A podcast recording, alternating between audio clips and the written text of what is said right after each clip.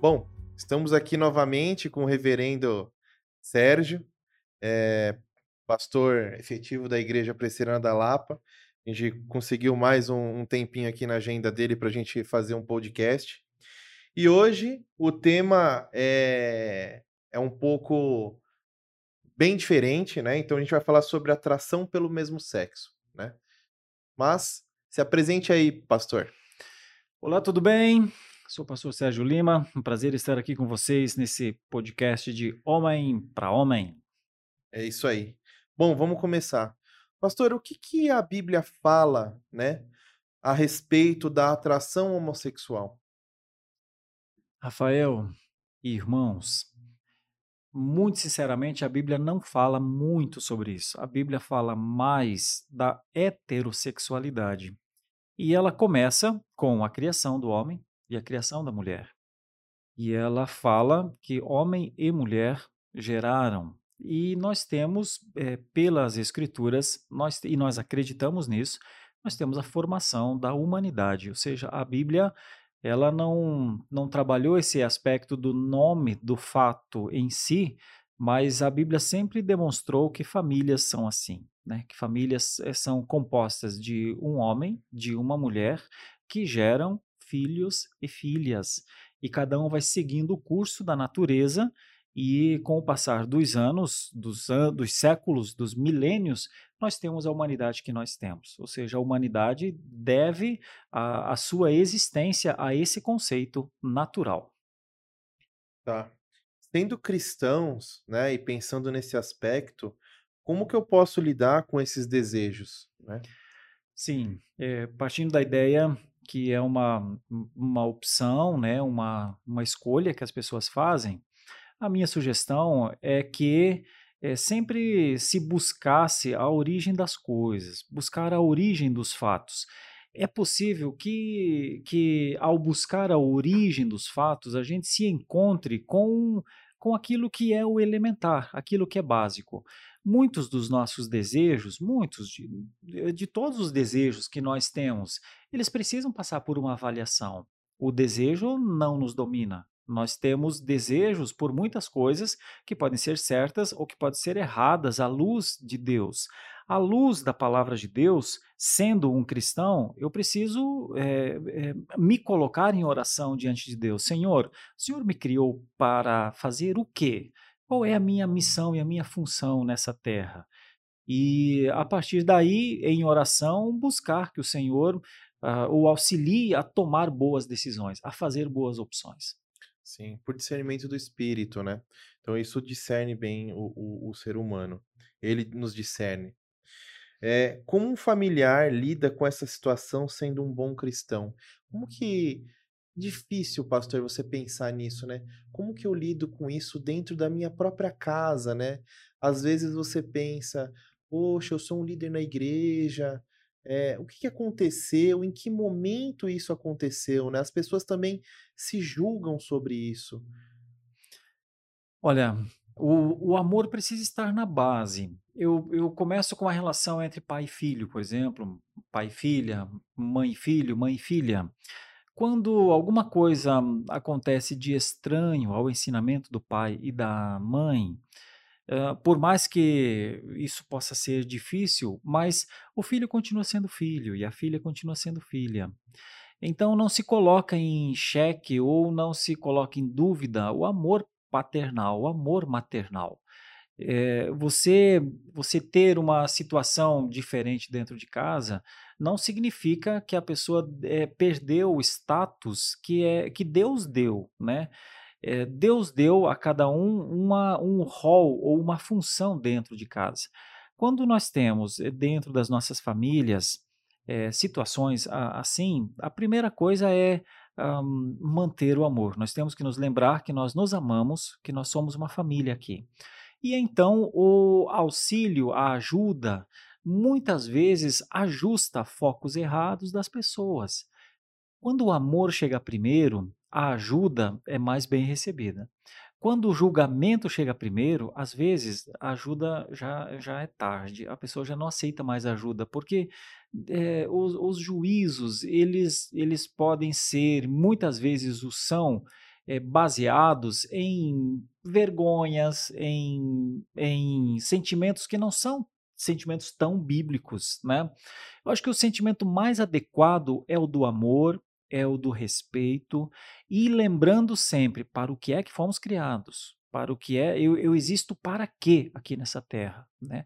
E se porventura a, a, o amor chegar, a pessoa compreender que quem, quem está ali conversando com ele ou com ela é alguém que o ama, então eu acredito que é uma maneira mais adequada de lidar. Sim. E aí, entrando nesse contexto, né, como que a igreja deve se posicionar perante essa circunstância? Porque às vezes as pessoas acham que vai ser uma inquisição às bruxas, né? Queima no fogo. E, e talvez não é bem assim, né? Então... É. É, ah, é engraçado que boa parte das, da, do, dos movimentos né, de, dessa natureza eles elegem a igreja como uma inimiga. Né? A igreja é sempre tida como um movimento conservador, um movimento, é, movimento clássico contrário. Mas a igreja, na verdade, é uma comunidade sempre é, de portas abertas. Todos podem se achegar à igreja, todos podem é, é, participar dos cultos. Nin, absolutamente ninguém deve ser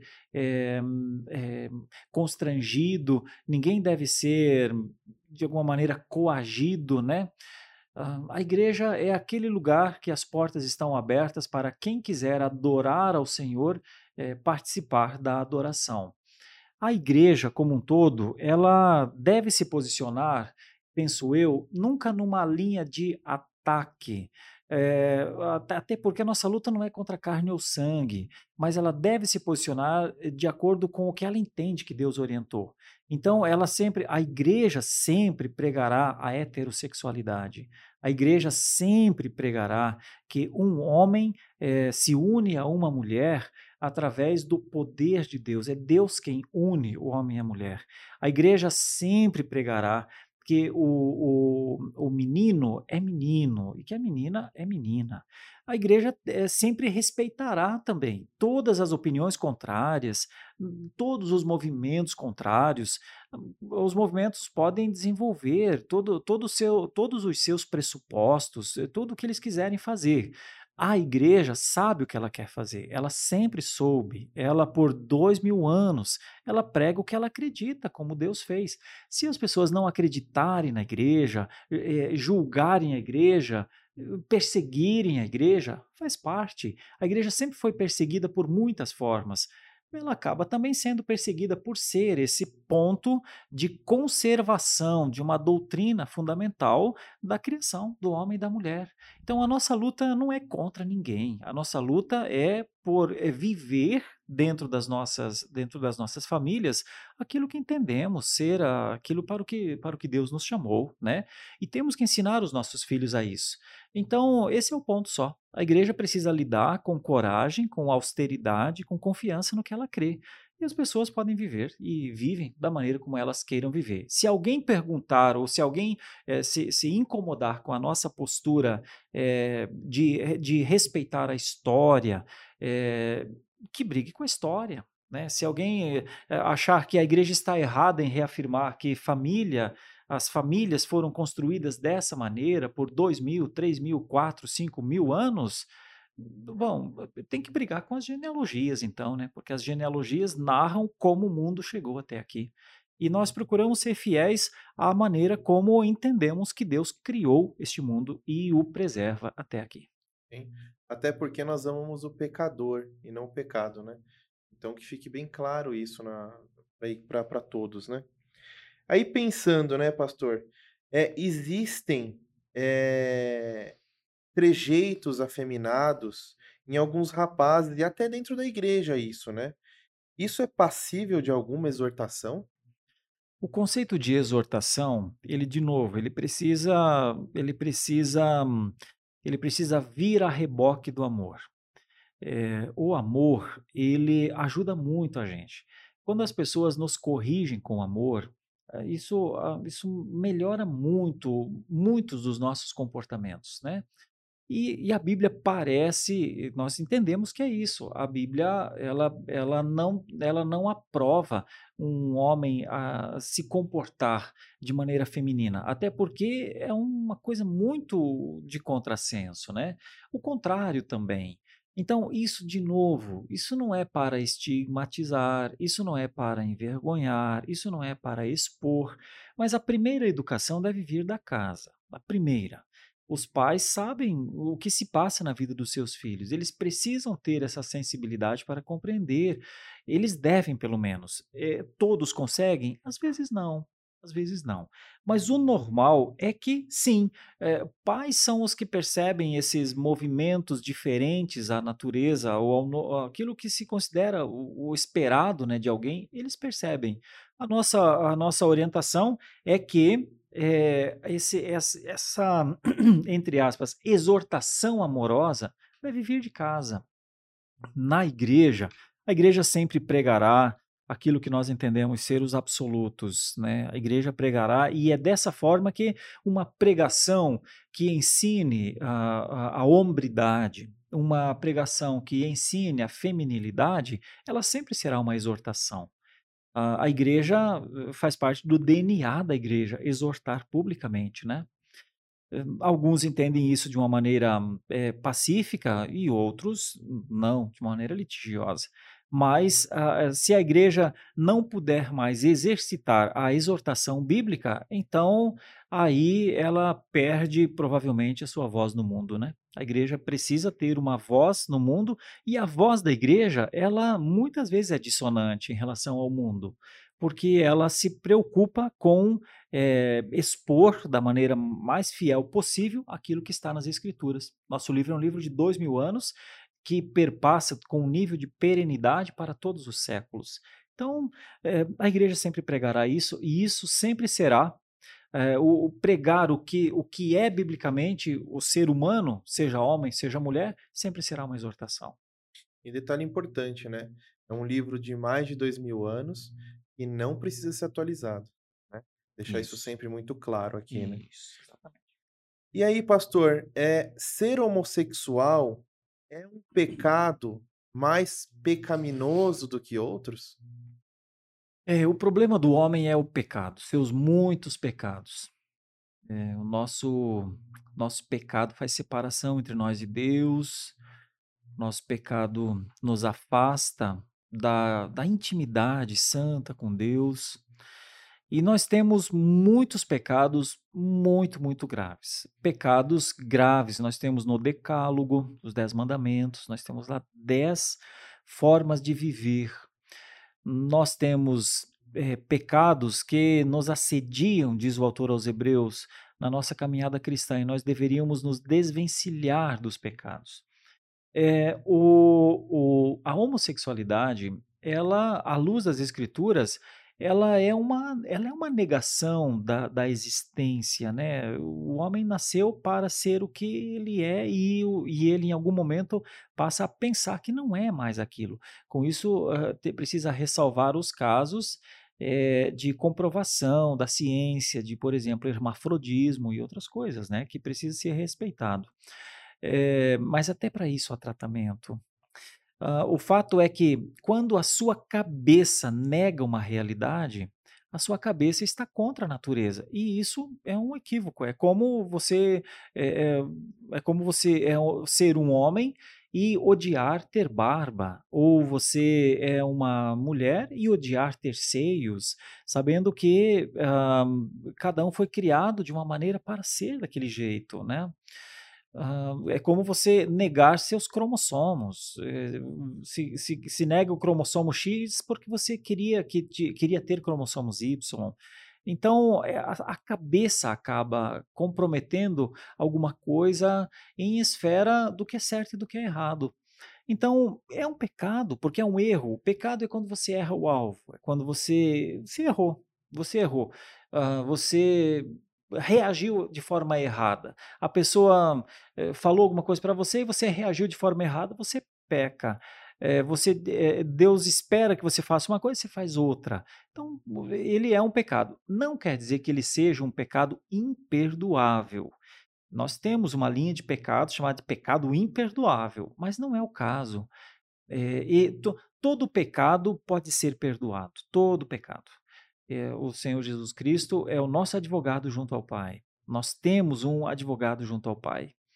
É, não precisamos temer que Deus não perdoe um pecado, por mais grave que ele seja. E, e, essa é uma questão, então, igual. Eu não diria que ele é diferente, eu diria que ele é talvez um pouco mais grave, porque as Escrituras, principalmente em Romanos 1, nos mostram claramente o desgosto em relação a essa prática.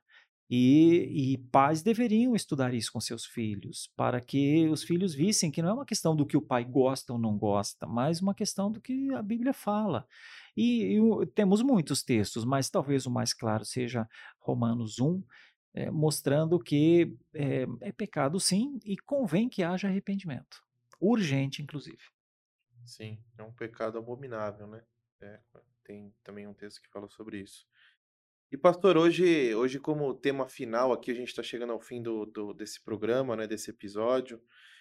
O que você deixa, né, de dica para os homens da igreja? É, a, a, a, dica que eu daria para os, para os homens da igreja é, é a dica bíblica: ser homem. Seja homem. Se você foi chamado para ser homem, cumpra o seu papel de homem. Certamente Deus tem é, grandes coisas para que você, como um homem de Deus, o faça. Seja um homem, seja um homem, seja um homem de uma só palavra, seja um homem moderado, seja um homem disposto a aprender, seja homem no que, no que a palavra de Deus parece apontar. Deus vai cobrar dos homens a sua representatividade dentro das famílias. Então, seja homem. Se você é solteiro ainda, constitua sua família, é, tenha seus filhos, é, honre, ame a sua esposa, como Cristo amou a igreja. Viva dentro do que a Bíblia falou. Você não vai ter problemas com Deus em relação a isso, porque você nunca vai precisar ficar pensando que tem um texto ali que está contra você. Então, se você é homem, o seja. É isso aí.